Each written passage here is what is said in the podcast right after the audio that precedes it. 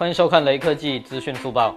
大家都知道小米可穿戴设备出货量牛逼，却不知道华为默默的也做起来了。目前，华为自研的麒麟 A1 芯片已经应用在了多款可穿戴产品上。服务生态方面，华为运动健康 APP 全球注册量用户突破一亿。麒麟 A1 是全球首款 BT BLE 双模5.1可穿戴芯片。